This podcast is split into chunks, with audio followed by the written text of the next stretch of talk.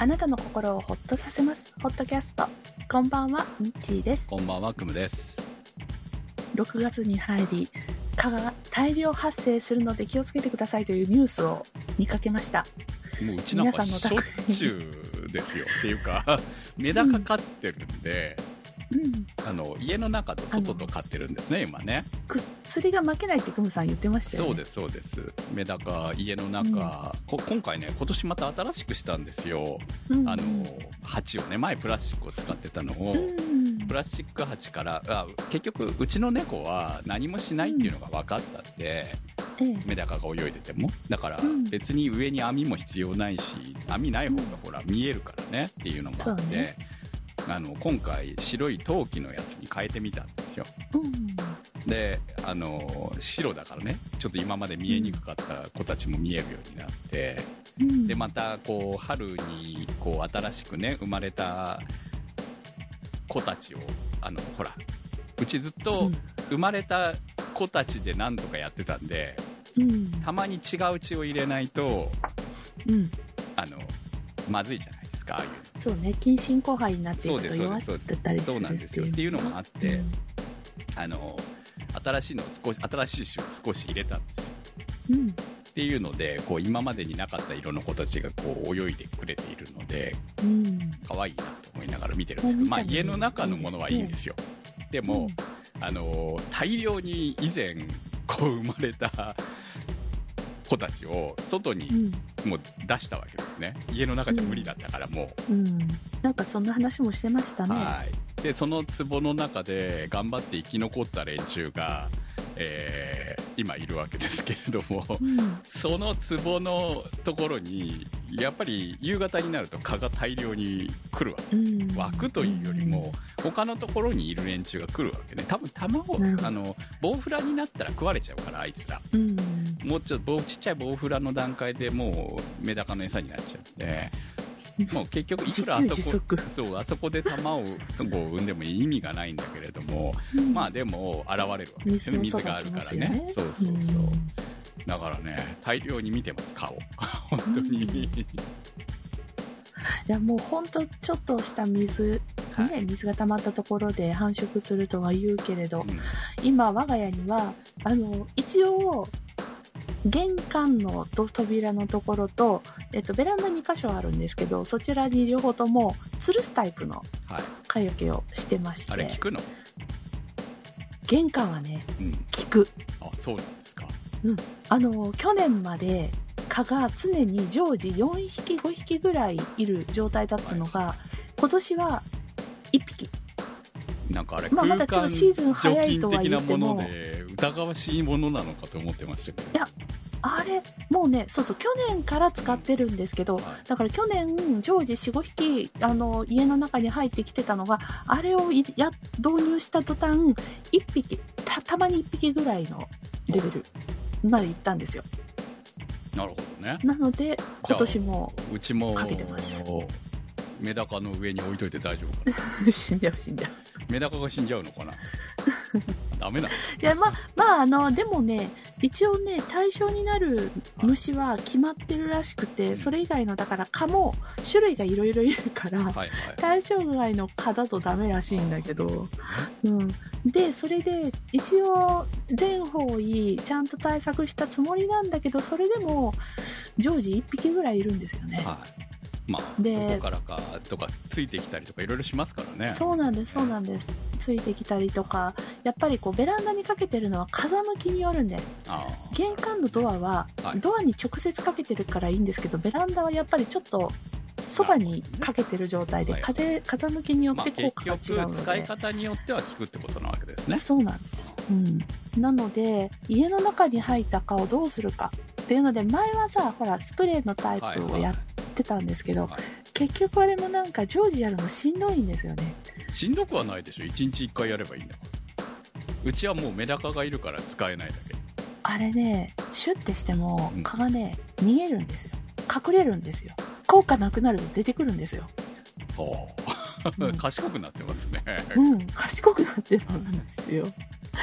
で、しかもやっぱりちょっとあの、シュッとする方方位をどこに向けようって言っても、あんまりこう、向けたくない場所ばっかりなんですよ。例えば食器があるとか、はい。ま食べ物がある。空間でこう殺します服がある、うん。そうなんです。なのあでーそれもちょっと悩ましくってでまあ起きてる時にはいいんですよ。そば寄ってきたらパッと叩いてははははね退治するから。寝てる時なんですよ問題は。寝てるとプーンってきて寄ってくるんですよ。でその音で目が覚めるんですよ、はい。はい昔嫌な、まあ、最近あんまめったにないですけどね、うん。それが毎晩はい。なんですね、まあ、寝室にメダカはいないのでいざとなったら使おうと思ってますけど、まだ今年はやられてないですね、うん。仕事部屋では何度か見ましたけど、それがもう5月中のほらはい。ゴールデンウィーク前あたりからもう蚊が出始めてっていうので、それで耐えきれなくってもうこれは最後物理しかない蚊しか蚊帳しかないよ。っていう話になりまして、かやですか？ではい。蚊帳ですよ。昔懐かしい。子供の時は毎晩蚊帳を釣ってた思い出があって、えーあの割と好き好きではあるんですけどただ賃貸なんでうん。蚊帳を上から吊り下げるっていうのはちょっと難しい屋根にねこうやん。つけなきゃいけないからね、そう。で、蚊が出ないんであれば、蚊帳はいらないんですよ。はい。はい。蚊が出た時にパッとかぶせるものが欲しいんですよ。はい。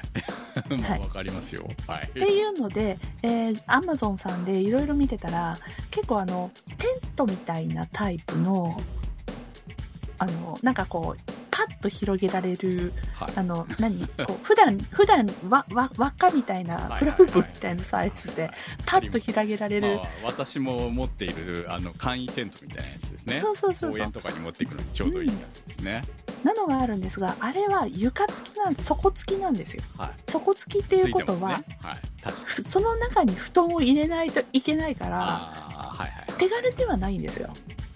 うん。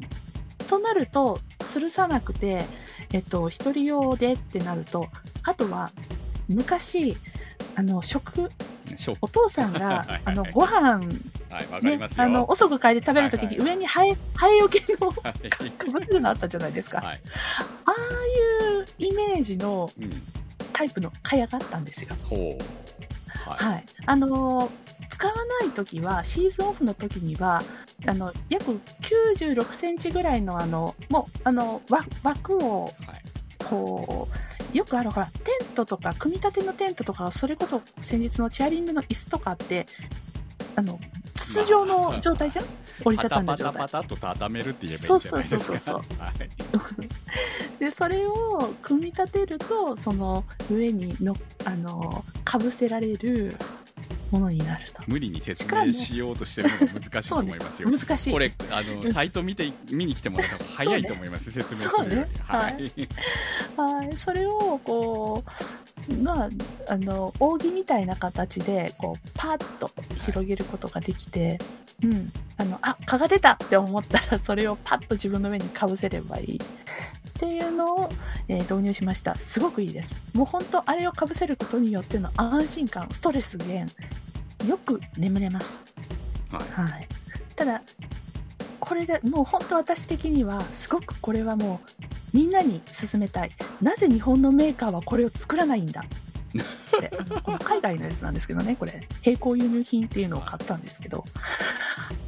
これはね全力で人には勧められないんですなぜかというとまずすごくうん。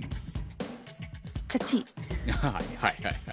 はい、2520円買って損はないです。むしろこうやって心穏やかに寝れるっていうともう本当はいでもこの外側に蚊がいるわけでしょ。そうです入れない。入れないとか言いながらいるわけでしょ。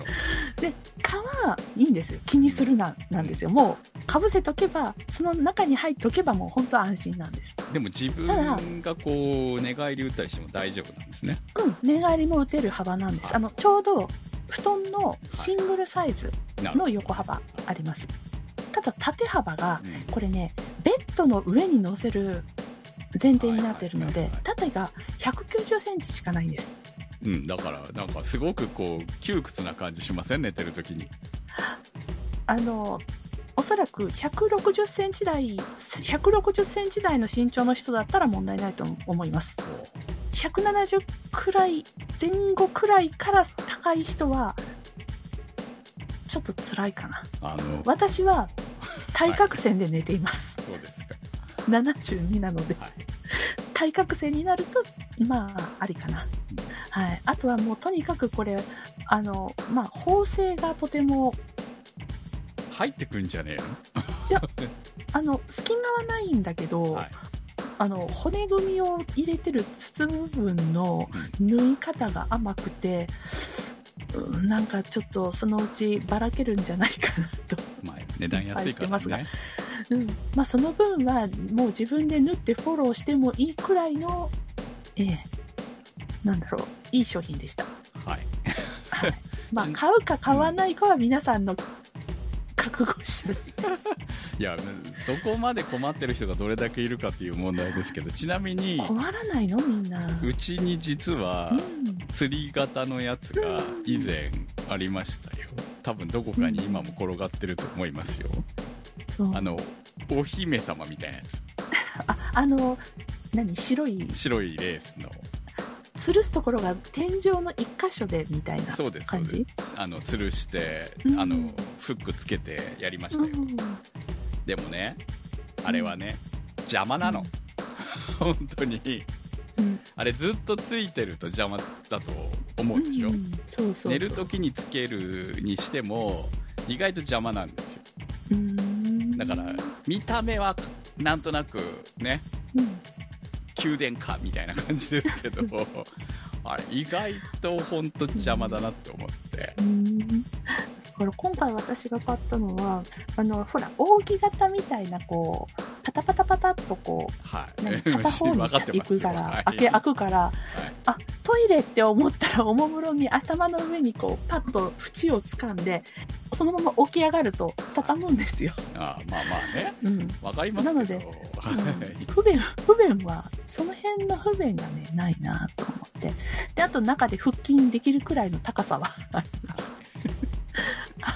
はい。なまあまあ。体の中で何してんだって感じまあですけど、ね、まあいいんじゃないですかこうね、うん。その蚊に苦しむのとそう。2000何百円で済むっていうことを考えたらまあそれで安眠できるわけですからね、そうなんですよ、はい。まあありじゃないかと思います、のですがはい。ぜひ日本のメーカーさんあの200センチのやつを出してください。いやーねアイリスオーヤマあたりが作ればいいんじゃないですか？そう、はいねどこに投稿したらいいですか？どうなんでしょうねはい はい。ということで、今日もホットキャストスタートです。さあ、前回はヤクルトに踊るという回をお送りしました。まあ、クムさんがヤクルト1000を飲んだよ。もうやめたって話ですねあ、そう。はい飲んでたけどやめたよはいっていうので、私はカロリーハーフが効くかなって飲んでる人ですけど。はいはい。ね。あの、まあ、ちょっと起きる回数減ったかなと思ってたんですが、先日、あの、会社の後輩と飲みに行きまして、パーッと久しぶりにお酒を飲んで、おしゃべりして、カラオケして発散ししましたら、翌日、ヤクルト飲まなかったのに、一度も起きることなく、快眠できました。はい単純にストレスなんじゃないですか？ヤクルトの問題じゃなかったみはたいで。いはい。まあ結構プラシーボ的なものなのかなっても思ってますけどねうーんはい。では、いただいたコメントをご紹介します。なおさんからいただきました。ずっとサイレントリスナーでしたが、初めてメールします。前々回のミニ財布の回で、私もずっと長財布を思い思いと思いながら使っていました。40代女がクムさんのビリ財布はハードルが高いなぁと思い、いろいろブランドを回ったのですが、自分はミニ財布が使いこなせるか疑問で購入に躊躇していたところ、インスタで出てきた低価格で可愛かったカリスポシェのミニ財布を即購入してみました。ミッチさんもお試しとしてのお財布を購入してみみてはどうですか私が使った感想は使いやすいでした。ごちゃごちゃ何でも入れていたお財布がすっきりして気持ちいいです。お二人のグルメ話が特に好きで、またおすすめのお酒、おつまみなど教えてください。手作りマスタードも作り続けていますよ。ということです。ありがとうございます。いや、もうまさにそれ。私もミニ財布使いこなせるかなって躊躇しつつ、でも欲しいのは高いし、あの、いつも使ってるやつよりもお値段高いしって思ってたんです。で、あの、このカリスポシェのミニウォレットですね、あの、ご紹介いただいたのを見に行ったら、まさにこれ私欲しいのまさにこれって感じだったので、この収録の後、買います。はい。はい。もう、そうなんです。このサイズで、一応ちゃんと小銭入れもあって、あの、と、その他分かれてて、カードも結構入るようですし。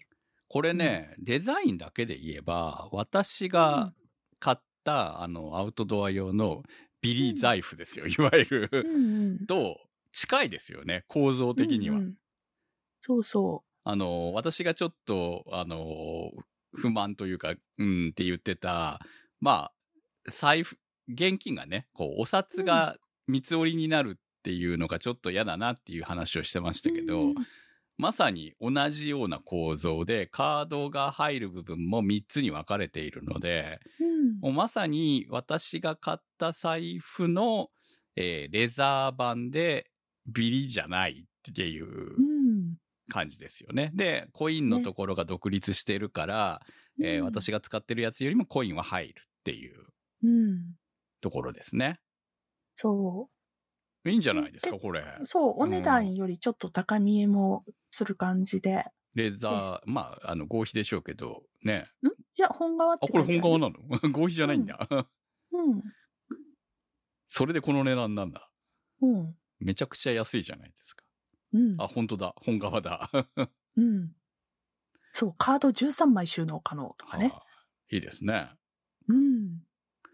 これでこの値段はいいですね。そ男性が使っても問題ないって感じの。う。うん。もう、あの、色は、に、10色展開なので、はいうん。えーこう、ちゃんとリンク貼っておりますので、ぜひ見に来はいてもらえればと。そうですねなるほどって感じですね。男性でもお全然。試しうんにするにはすごくいいね、サイジングと、はい。多分私が持ってるやつよりも全然物は入るかなって感じで。うん。これは便利だと思いますよ。確かに。はい。はい。ぜひ買って、えー、また次回かその次か、お待ちしてます。感想。はい。さあ、ということで、あの、おすすめのお酒おつまみ。あ最近話してませんね。一押し。うん。そうそう。ちょっとね、このコメントを読んでね、振り返ってたんですよ、少し。うん、いや、確かに食い物の話って、こう、まあ、何食ったって話はしてますけど、うん。寿司の話ぐらいしかしてない。寿司とね、こう、あ、ミッチーさんが食べた、なんだっけ、ランチ、ランチじゃないや。ハッシュ、ハッシュドブロッコリーの話はしたよ。あ、そまあ、それ、まあ、そんな話はあったかもしれないし、うん、そうね。ああ、そうね。あとおは、アフタヌーンティーとか。アフタヌーンティーの話とかはあったけど、最近こう、家で作る何かみたいな話はあんまりしてませんねね。。お酒の話をちょっとしてなかったですよね。そうですね。うんお酒を飲む。みちさんあんまり飲んでないんじゃないですか、あんまり。以前に比べて。って思うでしょ。うん。でも、意外に日本酒をこう、ちょっと美味しいやつを買ってきてはせっせとはい。飲んでるんだよね。ああ、何そうなんですね。うん。うーん。なんか、なんでしょうね。昔はよく話してましたけどね。最近他のネタがあるから話してないんでしょうね。そう、多分ねそうそうそう。多分ね。ネタに困ったら、あの、うん酒のつまみに走ってましたからね、以前はね。ああと、あれですね。前回話題にした、あの、映え写真がうまく撮れないから。アあートワーク用の写真が撮れなかったから。うんまあ、その話をするためには、やっぱりう、んこう、写真は重要かなと思うわけですよね。そうなんだよね。うん。はい。ちなみにはい、今日の後はもう決まってるんですか？うん。決まってないんですね。じゃあ今日は、き昨日私が食べたうなぎの話、うなぎの写真でも上げといてください。あれ、美味しそうだったね。はいぜひ。うなぎ丼はいの。はい。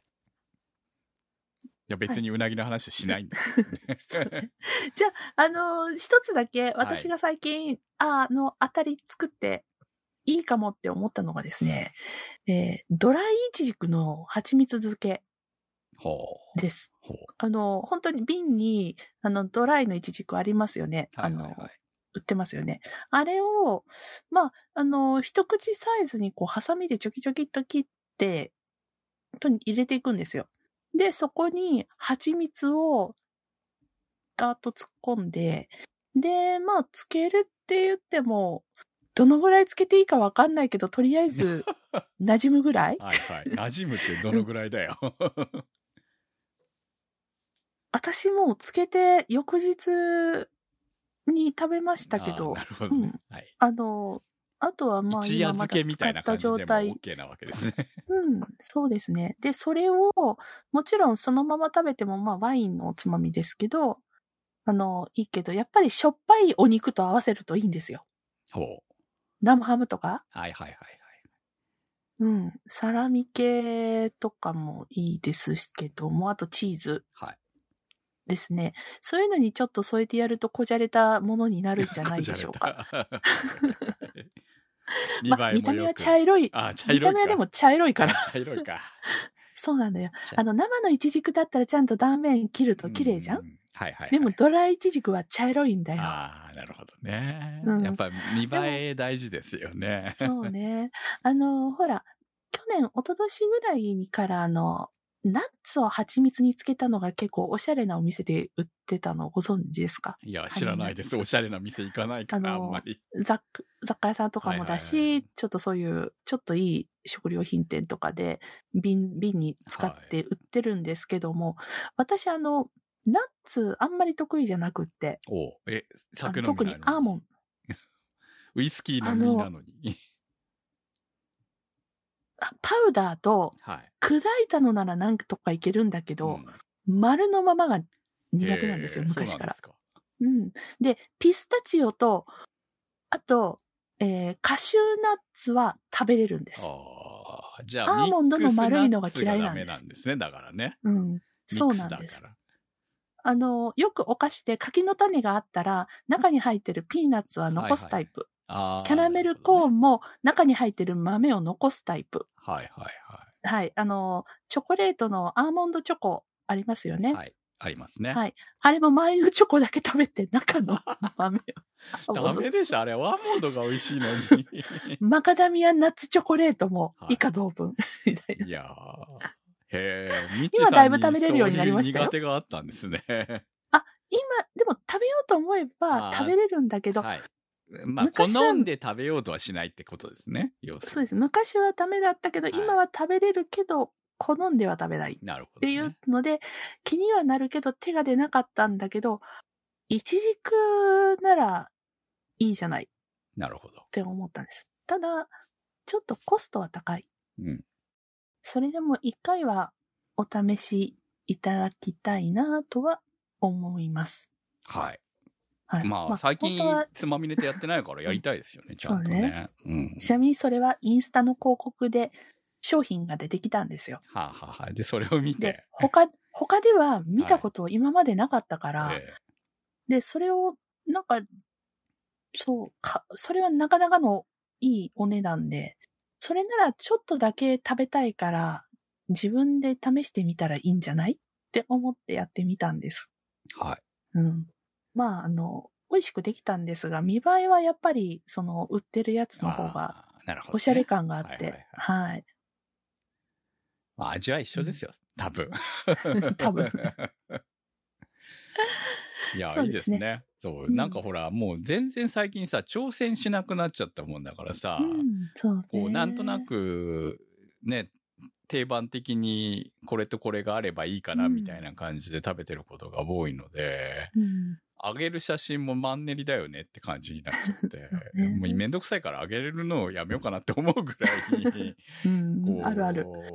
だって同じじゃんみたいな。前食ったのと一緒じゃんみたいな。いつものじゃん、うんみたいに思うわけですよ。いつものかぼちゃの煮物じゃんみたいな。そんなそう、ね。それも映えと一緒ですけど、結局ね。あんまりこの美味しいんだけど、前も食ってるしな、みたいな。で、それで十分もう満足しちゃってるしな、みたいなところがあって。だから新しいものに挑戦し続ける、ね、そして写真を上げていくインスタグラムの人たちは偉いなと思いますよね、ねすごいなと思いますね。うん確かに。だってあ過去振り返ったら見えちゃうじゃん。本当にさ、また同じもん食ってるやって思われちゃう。うん。そう。あの、あとね、初めての体験で、白カビのサラミを買ってみました。ほあの、ね、多分カルディとかでも売ってると思うんだけど、スペイン産のう。はい1。本1000円の。サラミです。私には、リッチな味すぎて、まだ3分の1、1 4分の1食べたところで止まってるんですが、もうそれ食べないわ。いや、ピザにすればい今週いじゃん、ピザに。末、あ、そうか。そう、サラミだったらピザにしちゃえば、うん多分そこまで、その、何？嫌な、なんかがあるわけでしょ？いや匂いか嫌なんじゃなくってね、もったいなくてね、あ、そういう。どのぐらい食べていいかわからない。食え食え。でいつも買うサラミだったら、つあとそういうふうにピザに乗せたり、パンに乗せたり、あとね、そのままサラミをアルミホイルの上に乗せて焼いて、その上に蜂蜜かけて食べるのが好きなの。おあの、蜂蜜、そうそう、サラミをスライスした上に蜂蜜かけてトースターで焼くの。美味しいんですよ。アメリカンなんですよ。へえ、サラミのうんしょっぱさと合うんですか、すごい甘じょっぱい感じになって、アメリカのリアリティ番組で作ってて、あ、美味しそうって思って作ったらすごい美味しかったです。はあ蜂蜜がうちにあるのかどうかもよくわからないもんね。以前あったけどね、あんま使わないからね、うちね。そう。いや、なんか、そういうので結構、ペロッと食べれちゃうのに、今回 なんか、なんかそういうのしたら、あバチが当たりそうな気がして。バチは当たりません。誰がバチを当てるんですか、本当に。まあ、もったいないってことでしょ、要するにね。そうね。ううんん。まあ、あとはちょっと長期戦で食べても大丈夫だろうあって、ね高をくくってるのもあるんですが。そう。はい。この前スーパーでサラミ探したら、あの、うん売ってなくて、あの、いわゆる、こう、カルパスはあるんだけど、サラミ、うんそうないよね、意外に。でちゃんとれっきとしたサラミってで、。サラミは上級サラミとふ普通のサラミがあって、上級サラミは高いっていうね、うん上級サラミってなんだよって思ったんだけど、上級サラミを買いました え。機材を。上級サラミって書いてあるんですか？はい、上級サラミって書いてありましへえ。た。あの、細いやつを買いました。太いやつはちょっともったいなかったんで、うん それこそ。うん いや、本当にピザ用に欲しかっただけだったんでう、ん。うん。でも結局食べましたよ。あの、つまみとしても。上級サラミ。うんどこが上級かはよくわかりませんでした。あ あの、サラミの美味しい食べ方、好きな食べ方で、レタスをはい丸々買ってきて、とにかくレタスをちぎってお皿に盛って、上にサラミのスライスを乗っけて、さらにレモンを、あの、小さく刻むんですよ。はいはい。でも、あの、それを皮ごとってことね。いや、皮はさすがに苦いので、あの、皮取って白いところもまあできるだけ取りますけど、あと果肉を、あの、普通に最初スライスでガーッと切って、で、あとはなんか適当にちっちゃい、ちっちゃくこう切って上に振りかけるんですよ。ほそのまま食べても美味しいし、さらにマヨネーズかけても美味しい。う。へえ。白ワインに合いサます。ラダサラダみたいな感じなのね。サラミサラ、サラミサラダと呼んでるんですけど。美味しそうですねそ。れも美味しいです。あの、わ白ワインが進みますまあ、。ただ、そのサラミがなかなか売ってないっていうところがね。で、意外と値段は高いっていう。ああの、スーパーにサラミがないので、サラミ的なじゃあ、カルパスでいいんですか？カルパス、カルパスで済ませてますけどはい、それでも大丈夫ですあよ。大丈夫なんですね。うん。いや、はい。ほら、生ハムとかはね、今で、まだもうすぐなんかね、手に入らなくなるって言われてますけれども、あ、そうなんだ。あら、知らないですか？うん。生ハムは、イタリア産の輸入が停止になってるんですよ、今。あの、イタリアで1月に豚の伝染病、アフリカ豚熱が発生して、うん日本がこのイタリア産の生ハムやサラミなどの輸入を停止しているので、生ハムはイタリアからの輸入がほぼ7割。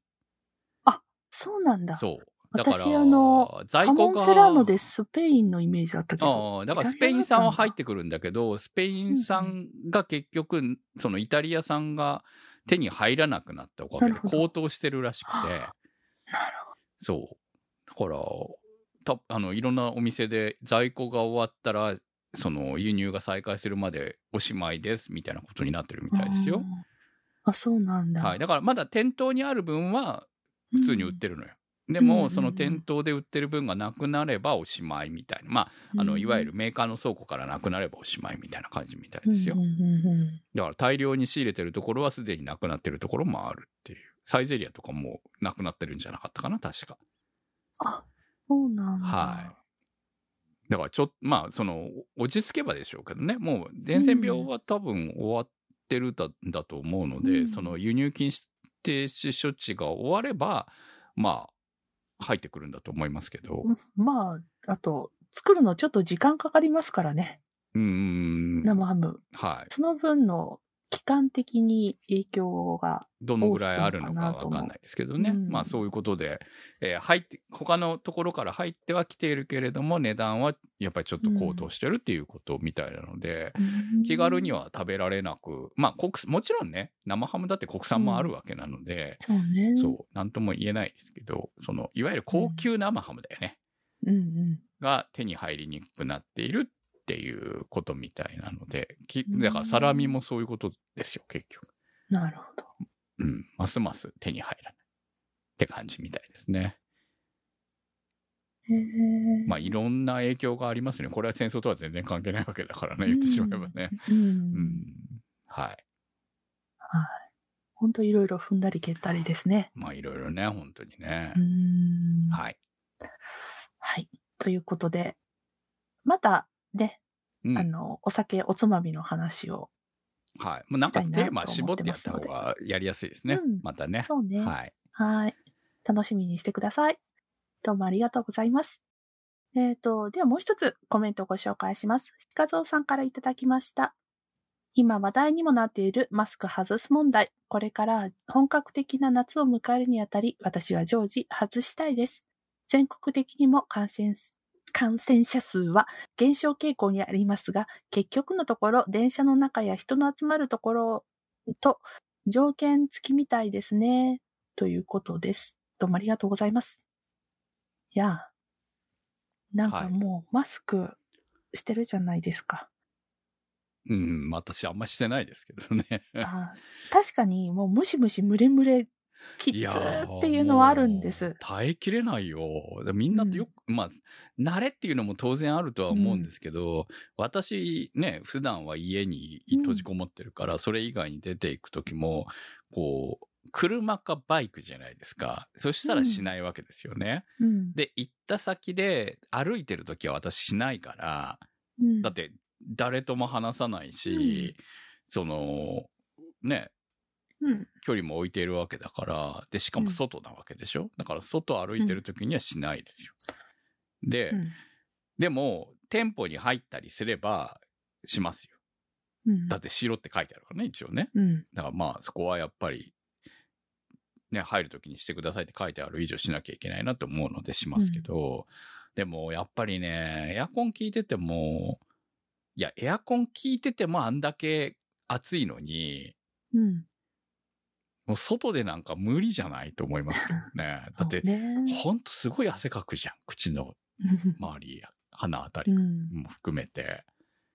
苦しいもん。本当に。普段慣れてないからなおさらね。そう。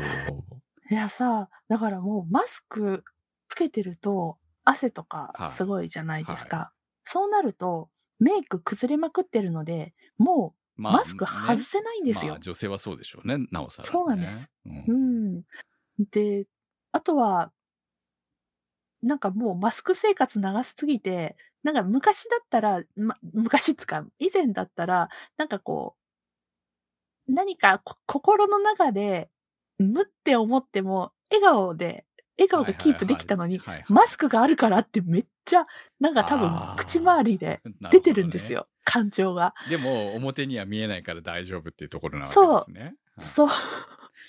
なんかマイナスですよね、やっぱりね。あ、あの、うん。あの、マスク外すなら外すで、ちょっと自分に訓練が必要だなって。リハビリが必要だなって思います。いや、なんか大変だなと本当に思いますよ。あうん、あくびを噛み殺してって、あの、はい。はいはい前は上手に噛み殺してたのが 結構、気にしなくてよく雑な感じになってるとかね。うん。確かにね。うん。はい、まあ、んね、しその、まあ、健康的にちょっとね、うん。きついっていうのが、体がきついっていうのはあるので、せめて外歩いてるときはね、そうね、うん。まあちょっとその辺はこう、うまくね、あうん。の自分の体の健康を害さないように、うまくバランス取れるといいなと思いますよね、うん。本当にね。あの、群れる以外に酸素が薄いっていうのがありますからね。本当にね、思います。で、うん。ただでさえその酸素が薄くなってるのに、そこから入ってくる熱、ね、ね熱がをにこもった空気みたいなのはね、いやいや、これ、ね、酸素吸入がいるんじゃないかと思いますよ、本当に。そう。で、自分のほら、なんか呼気のこの熱が、そのままマスクの隙間で上を通って、顔の前面、おでこまでを熱くするんですよ。はい なんか熱が上がりそうみもうたい。本当にね、この時期になって、あの、メガネが曇りますからね。あ、梅雨の時期はきついね。いや、まだ全然ほら全然梅雨に入ってないから、うんその別に湿度が高いとか雨が降ってるわけじゃないんだよ。それなのに、もう、ね、暑いからいこう湯気が出るみたいな感じで、メガネが曇るんですよ。うん。マスクをな暑くなってきたからって通気性のいいやつにしたらそのままこう通気性からこう出るじゃないですか、はいそれで眼鏡が余計に曇りやすいっていうほんとね、もうなんってか、うん。ああみんなさ大変だなと本当思います。そうね。まあでもよくこの3年ぐらいき合ってますよねマスクとね。うん、まあでも今後病院とかはずっとじゃないかなっていう話も聞くんで、まあ、その方が安全だからですね。他の人たちに移らないとか、うん。だから完全なマスク撤廃っていうのはまた種類は変わるのかなとは思いますね。うん。ね。まあでもあの、ね、自分たちが苦しまないで済むような形はやっぱ必要だろうなと思うので、はい。うんまあ、気をつけながらやっていくしかないなとまあ、思います今年のね。夏ちょっと過ごしやすくできるといいですね。はい、はい、ありがとうございます。さあ、ということで、えーホットキャストのサポーターズなんですが、70個父のプレゼント、以前私の手作りトートっていうかトートバッグ縫ったわけじゃなくて、ただのロゴのプリントがおお手製だっていうだけだったんですが、えーその3枚限定がなくなったので、新たにプロのはい、手による、今度は、えっとはい。はい、ミニランあのランチトートが、えーちょっとお弁当を入れるのにちょうどいいそうそうですそうです。うん。ランチトートっててもちょっと大きめの男性用のお弁当箱だって入ると思いますので、はい、えーぜひ当てて当当てててあげじゃない。てくじ会。抽選会。はい、手に入れてください、ちなみにそれを1個前のその60口のなんだっけ、えっと、ピンピンズですとか10口のアクリルキーホルダーハトさん緑のハトさんのをつけるととっても可愛いと思います。はい、ぜひコレクションしてください。はい、いいですね、はい。い、いいい宣伝だと思います。はい。はい、えー、ホットキャストは検索サイトで HOTCAST と入れていただくと出てきます。今週のホットキャストはスイスさん、チョチョさん、立ち切れ線香さん、猫ひたさん、マキさん、白熊さん、怪しいたぬきさん、てる兄さん、なっかんさん、いけちゃんさん、にわっちさん、大さん、長通りさん、画伯さん、コールドサンドさん、佐野よいよいさん、紫のサルスベリさん、アミペさん、ミーヤさんのサポートにてお送りしました。番組のサポートありがとうございます。それではまた来週、さよなら。さよなら。